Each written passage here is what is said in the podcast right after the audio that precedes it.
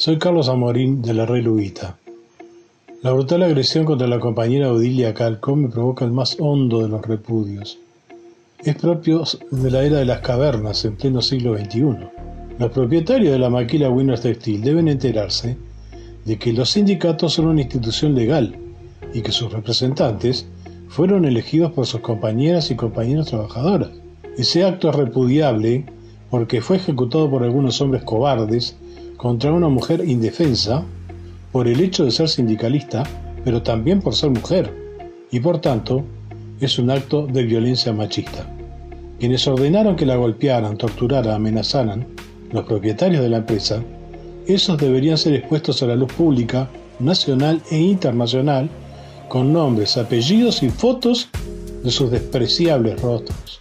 Que sepan que las ideas no se matan ni se cambian ideal a golpes, ni es válida una renuncia arrancada bajo tortura, ni se acabará con la organización sindical de esa manera, porque vendrán otras odilias, muchas otras, como lo han hecho a lo largo de la historia. Que sepan que sabemos quiénes son y para quién trabajan. Veremos si sus compradores están dispuestos a una publicidad tan negativa.